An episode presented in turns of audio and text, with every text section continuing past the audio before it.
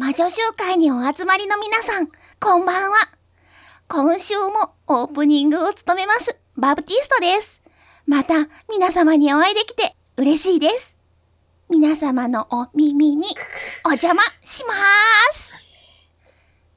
今日は、それぞれの魔女の皆さんに、拾ってきた子供のお話を妄想の限りを尽くして語っていただこうと思います。まずは、自己紹介から。玩具の魔女、リーゼロッテ様。はーい玩具の魔女、リーゼロットだよ趣味は破壊です紅茶の魔女、ブリギッテ様。私は紅茶の魔女、ブリギッテ。今日は美味しいお茶が飲めそうだね。フロリアンもそう思います。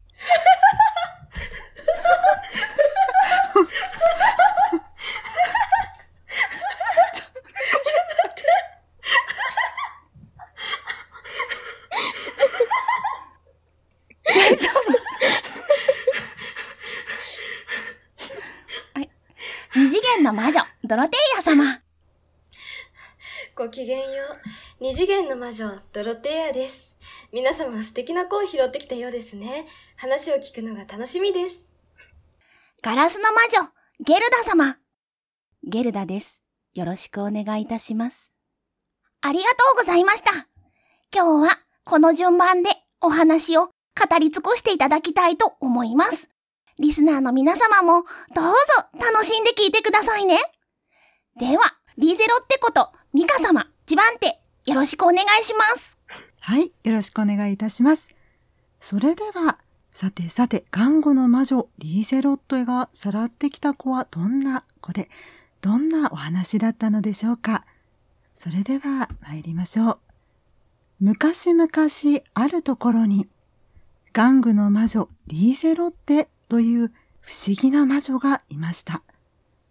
彼女は玩具の魔女という名前がありますが、悲しいことに、その玩具でみんなを幸せにしたいのにもかかわらず、彼女の性質が破壊だったために、ある時は大きな機関車を作ろうとして、その機関車が暴走し、扉を破壊。また、ある時は、みんなのために鳩時計を作ろうと思い、それが失敗し、鳩の目が飛びで子供が泣き叫ぶ。玩具の魔女とは名ばかりの悲しい悲しい魔女でした。悲しい。彼女はただみんなに喜んでもらいたかっただけなんだけれども、なぜかなぜか性質が破壊だったため、うまくいきませんでした。でも大丈夫。そんな彼女にも、ベルホルトという使い魔がいました。ただ、彼女たちは常に何かみんなを喜ばせようとしていつも結果として破壊をしてしまうため、いつもいつもどこかの町の門番をしておりました。門番さえしていれば、他の人のところに行くこともないですし、せいぜい挨拶ぐらいですので、まだましだということで、いつもそこにいましたとさ、そんなある時、門番のところに小さな小さなカゴが捨ててありました。その中にはガリガリなどうやら見た目は女の子のような、小さな小さな、何と言いますでしょうか、人間というのにはあまりにも表情のない女の子が入っておりました。うん、そうですね、年の頃で言うと、まあ5歳ぐらい。まあ、カゴといってもね、まあ、大きな大きなカゴなのですが、まあ、リーゼロって、これはこれは新しい仲間だと思い込みまして、何せね、えー、ずっと門番で一人でいて使い的だけですから、何をしても破壊ばかりですし、彼女は、やったね人が増えたぞと大喜びをして、最終的には誰にも聞かずに、その子をさらってしまいましたとさ。ただ、いつも破壊して、まあ門番をするんだけれども、また何かが理由で町を追い出され、また違う町で破壊を起こし、門番になり、また違う町へというふうに旅の一座のような、いつも移り変わっていく生活をしている一行でございましたが、だんだんとこの子供というのがですね、吸血鬼だということに使い物ベルフォルトだけ気づきました。青白い顔。そして、なぜだかいつも無表情で、リーゼロッテが壊した壁などをジェンガのようにただただ積み上げてみたりですとか、特に話さず、なんだかこの子はおかしいぞと、使い魔だけが気づきましたとさ。ある夜、珍しくリーゼロッテがいいことをしまして、門を破って村の中に押し入り悪いことをしようとした強盗を退治することがありました。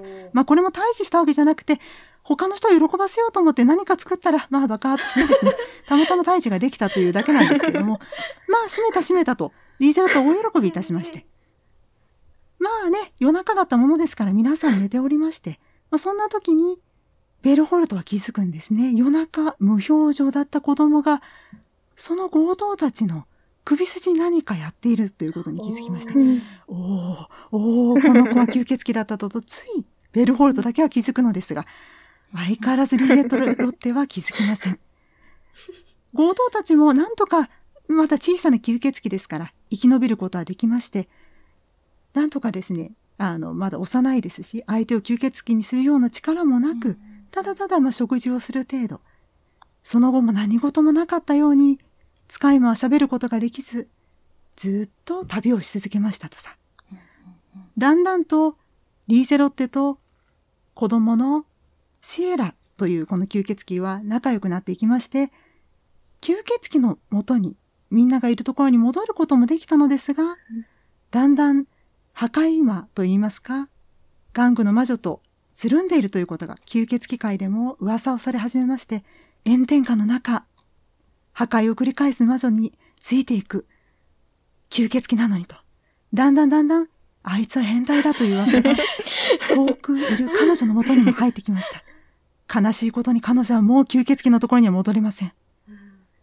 だんだんだんだん何十年何十年と旅が続いていきまして、いつしか旅の者は一人になりました。だけれども今日もまたどこかで小さな女の子が破壊を、破壊の限りを尽くし、また門番をやり、どこかの町へと消えていくのでございます。まあそんなお話でございます。以上でございます。さあ、次はどなたでしょうか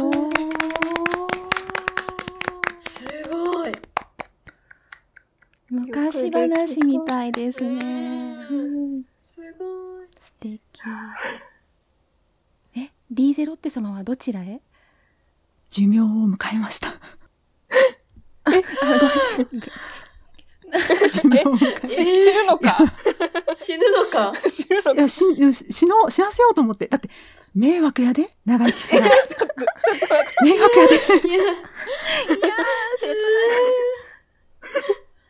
というわけで、一人になりましてというお話でございました。あ吸血鬼だけ生き残り、まだ旅を続けております。あなたの街にも、もしかしたら、青白い少女が現れるかもしれません。が。さてさて、お次は、どなただったかな？ワンワンちゃんだったかな？じゃあ皆さん感想はもういいですか？掘り下げなくても大丈夫ですか？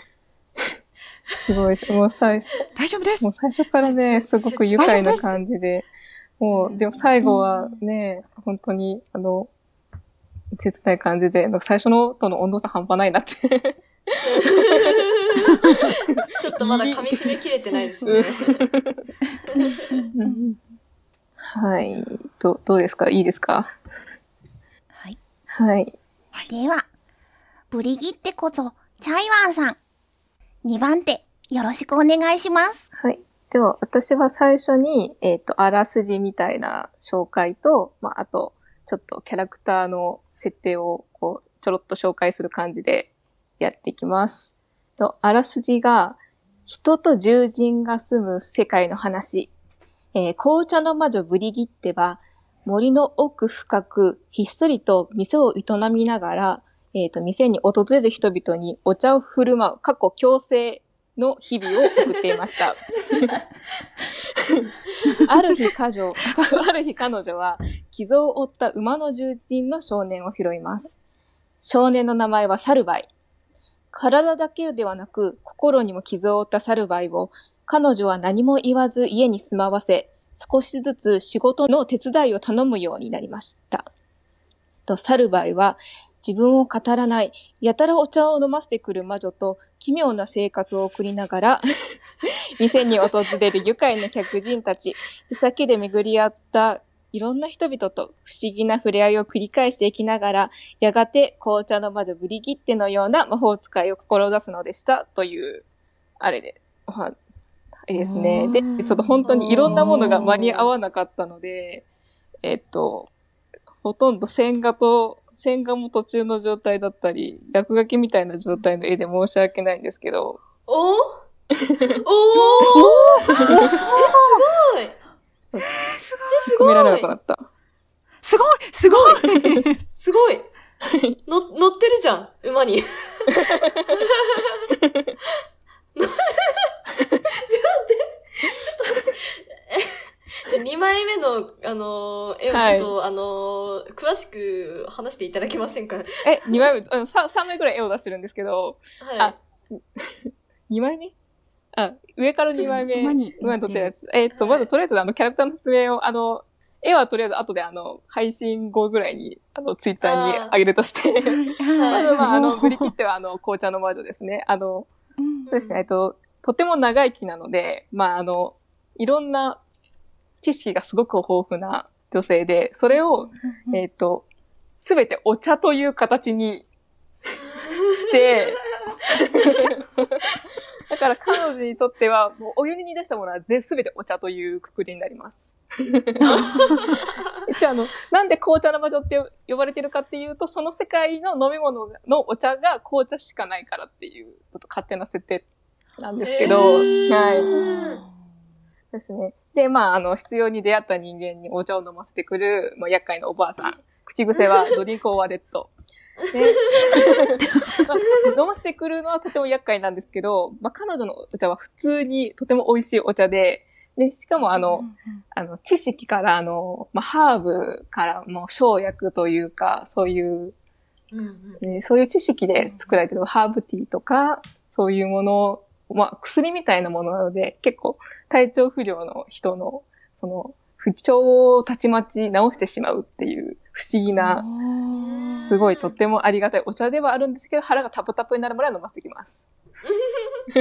そうですね。一応効果は約束されているので、の森の近くのあの村に住んでいる人たちとか、まあちょっと、あの、しブリギッテのことを知っている人がたまに遠くからちょっとお茶を買いに来たりとか、そういうことがよくあるんですけど、やっぱ茶を飲ませてくるので、基本、あ、あの、普通の人はあの行きたがらないですね、彼女の店には。うん。人を騙して買ってきてもらうとか、うんそういう感じですね。でちなみにあの、ブリキッテの家は、あの、別の世界、まあ私たちの世界と繋がっていて、私たちの世界に何個か茶畑を持ってて、おー。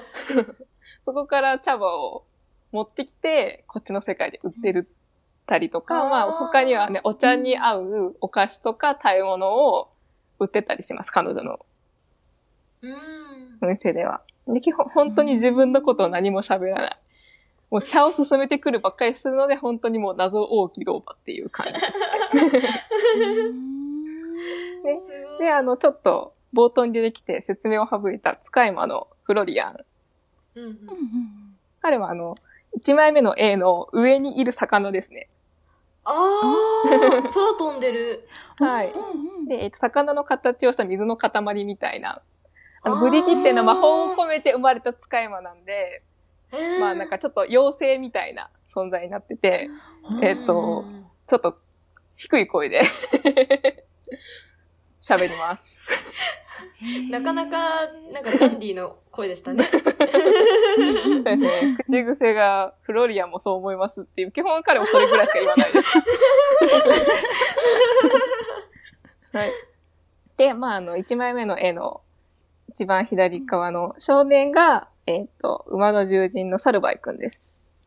ね、彼は、うん 今ちょっとこれは子供の姿なんですけど、うんはい。えっ、と、もともと、まあ、あの、そうですね。えっ、と、ブリギテに拾われた経緯が、もともと商人の、ちょっとお金持ちのいいとこの男の子だったんですけど、その家族と一緒に、ちょっと町の方に行った帰りに盗賊に襲われて、ふわそれでちょっと両親は死んでしまって、で、そこでちょっと傷を負って倒れてるところをリギッテに拾われたっていう。あえーーで、まあ、襲われた時の傷が左目のところにあるんですけど、まあ別にその左目の失明とかはしてないっていう。ただちょっとなんで、ちょっと髪の毛で左目は隠れてますね。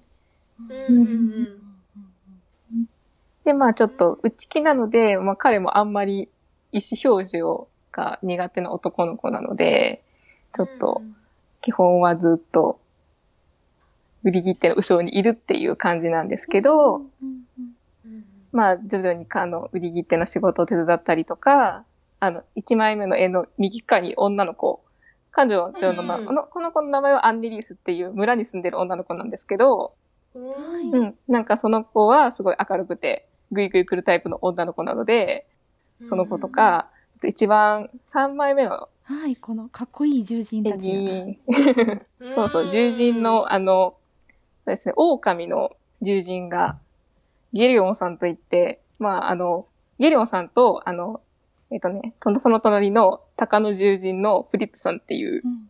人なんですけど、うん。まあ、彼ら二人は、あの、狩猟をなりわいとしている二人で、結構まあ、二人で一緒に行動していることが多いんですけど、多い、あの、そのブリギットの店の常連で、えっ、と、うん。狼のゲレオンさんは、まあ彼自身も、えっ、と、孤児だったので、結構あの、サルバイ君のことを結構気にして、まあちょっかいみたいな掛けずつっていう話とか、うんうんいろいろあります。そうですね。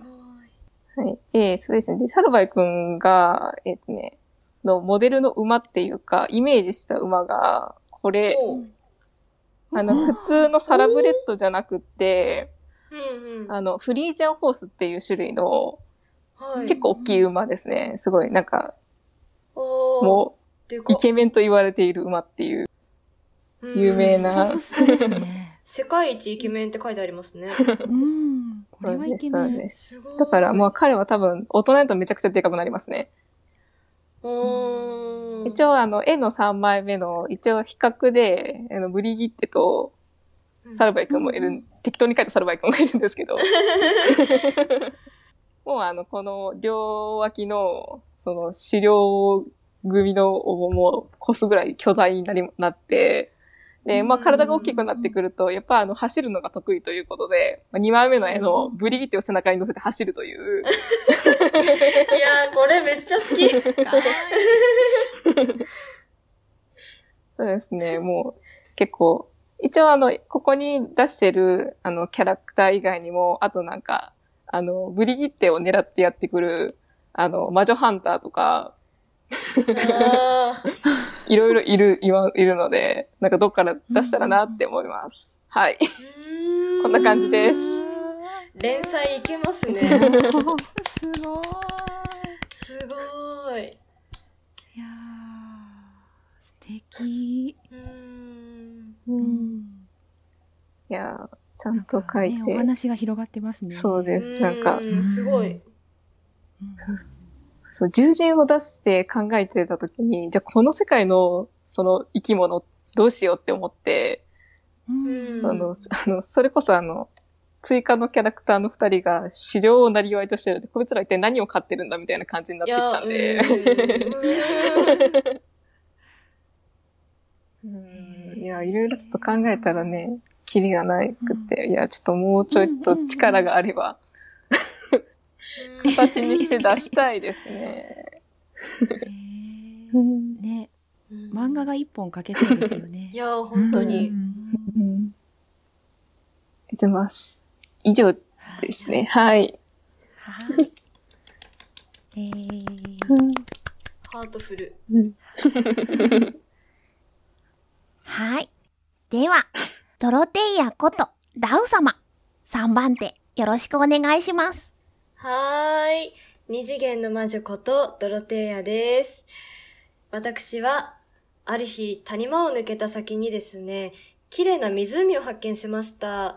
その湖のほとりには、銀の縦紙を生やした紫の瞳で、まあ私の3から4倍はあろうかという大きさのドラゴン。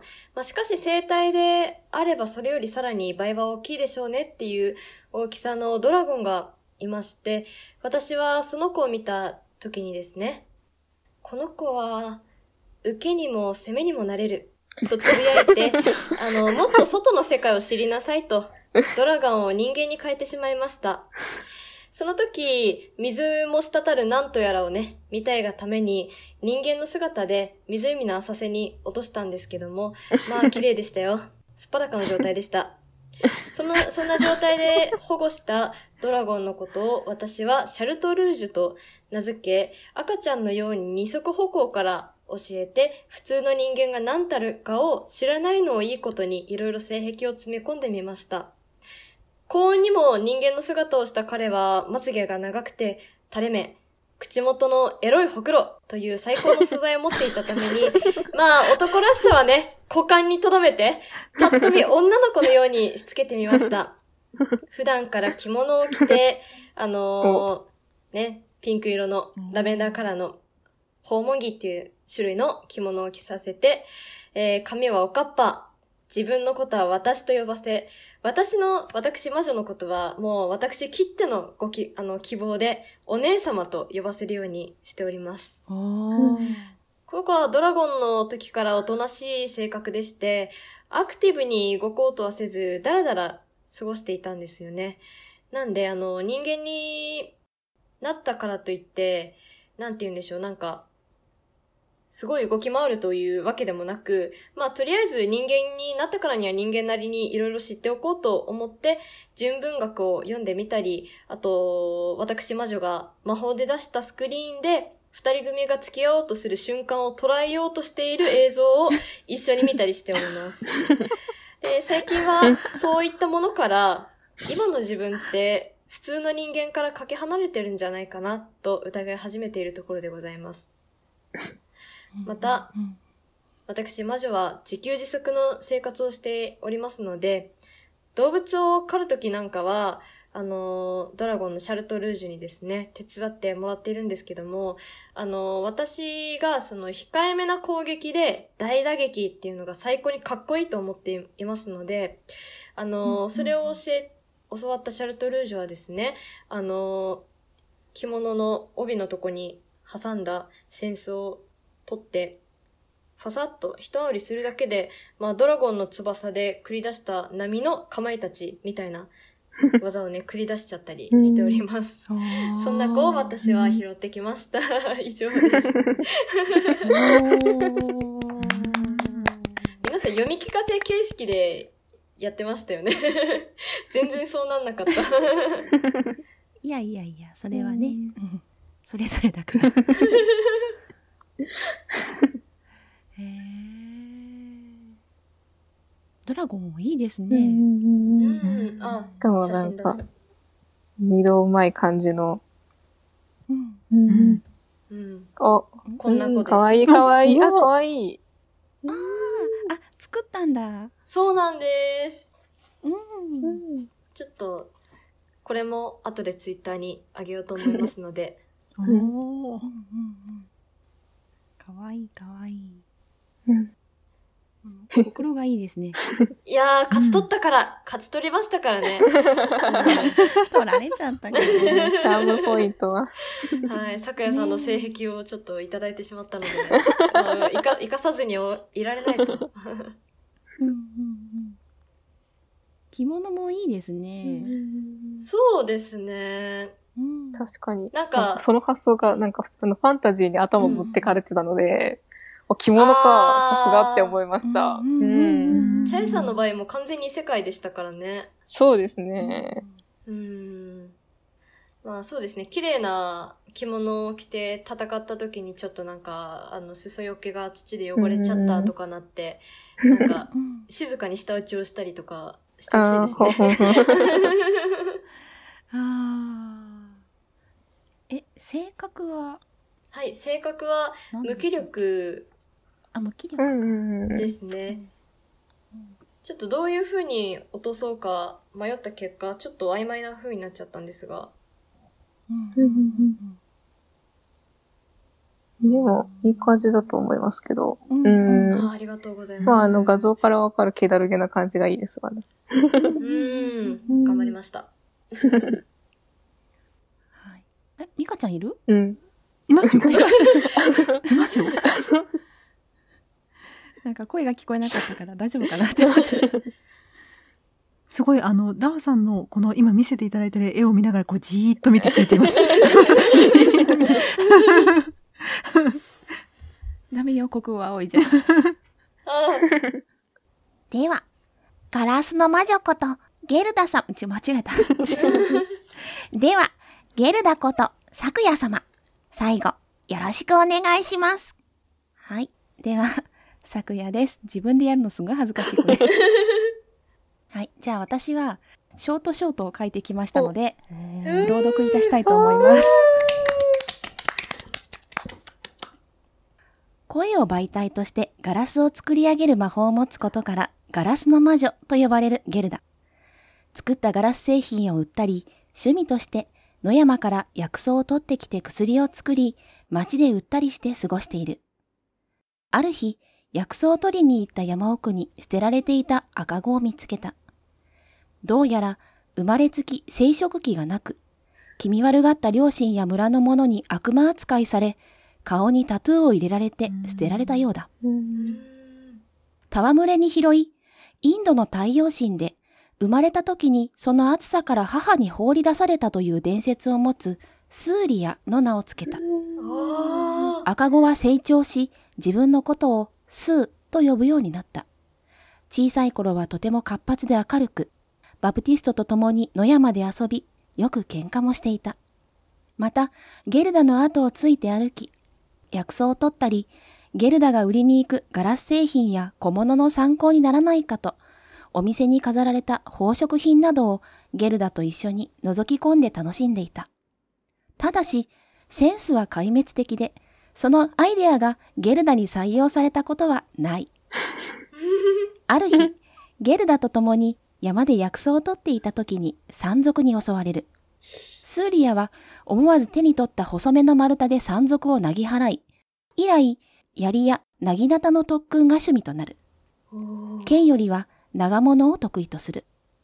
スーリアは大人になり、落ち着きが出て、穏やかな太陽の光のような表情になった。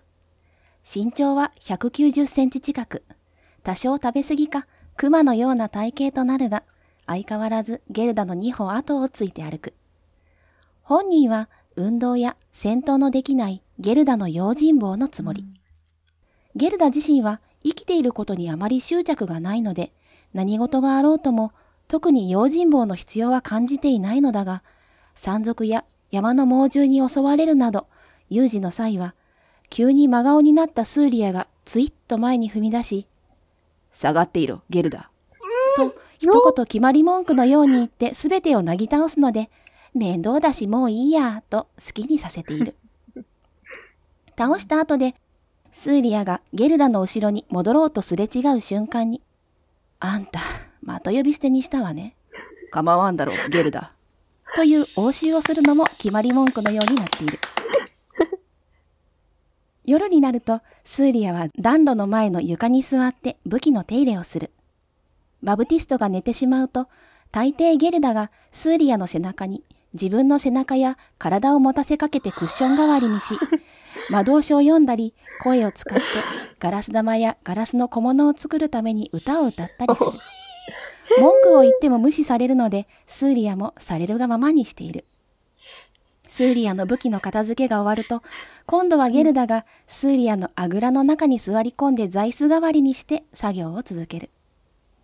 スーは椅子ではないのだが、ゲルダ。いいでしょ？でかいんだから。呼び捨てにしないでよ。という会話もいつものこと。文句は言うが、気が向くと、本を読んだり歌ったりしているゲルダの長い髪を撫でてすいたり、指でくるくるといじったり、首元に顔を埋めたり、後ろから抱きついてもふったりする。何をされてもゲルダもされるがままで作業を続けているが、スーリアに触られている時にガラスを作ると、いつもは青や緑の色をしたガラスに赤みが混ざり、普段より柔らかな曲線のガラス小物ができるので、ゲルダ自身はそれはそれで面白いと思っている。互いに若干の感情はあっても、スーリアに性別がないのでそれ以上にはならない。バブティストに言わせれば、やれやれ、人間ってやつは。らしい。以上です。ここに結婚式場を建てよ私が神父になる。神父って新しい夫？う。えっと、あの、神の、神の方の。えあ、え？違った？あの、指輪の交う換ん、合ってる合ってる。を神に誓いますか？っていう方の神父さんですよね。そうそうそうそう。あの、外国人がバイトでやってるっていう噂の。わざわざ片言にしてくれるっていう。うん。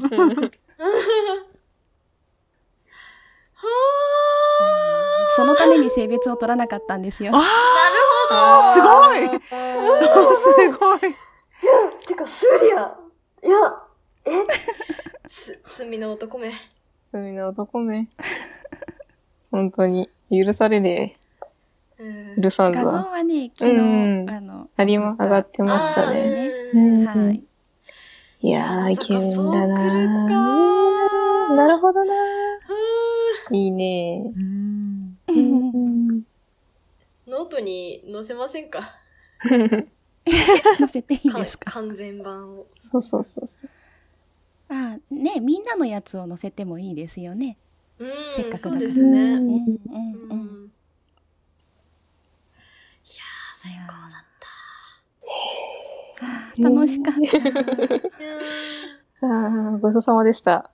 ごちそうさまでしたごちそうさまでした。みんなの分ごちそうさまでした。いやー、よかった。いい夢見れそうですわ。うんそうですね。せっかくだからね、あの、リスナーの皆様も、ぜひ、あの、診断メーカーも作りましたので、頑張ったよ。ねえもう早速いろいろそと遊んでいただけてるような。うーん。ねうんすごいですね。